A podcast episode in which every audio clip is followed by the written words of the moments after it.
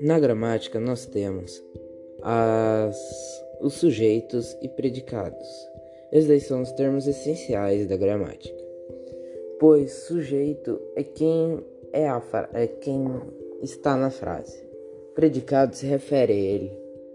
Então, eles são muito essenciais para falar, para a gramática. Nós também temos os verbos transitivos, eles transitam pela frase. E, ne e nesses verbos transitivos nós temos os diretos e indiretos. Os diretos não precisam de auxílio de outra palavra para terem seu sentido completo.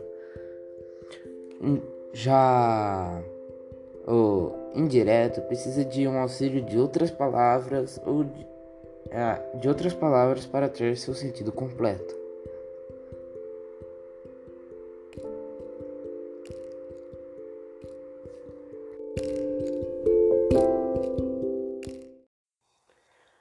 Na oração, nós temos os termos essenciais, que são o sujeito e o predicado.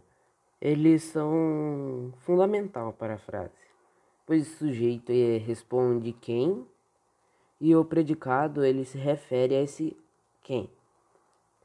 Então, só com isso você já consegue ter uma ideia que eles são essenciais, principalmente quando você está conversando com alguém.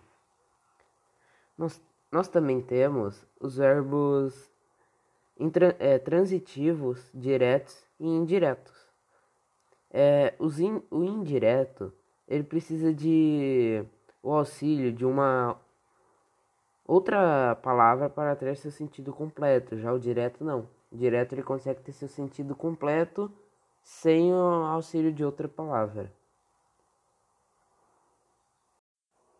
Na oração nós temos seus termos essenciais, que são os sujeitos e os predicados, que eles são muito fundamentais para a oração, pois eles são meio que o fundamento da frase.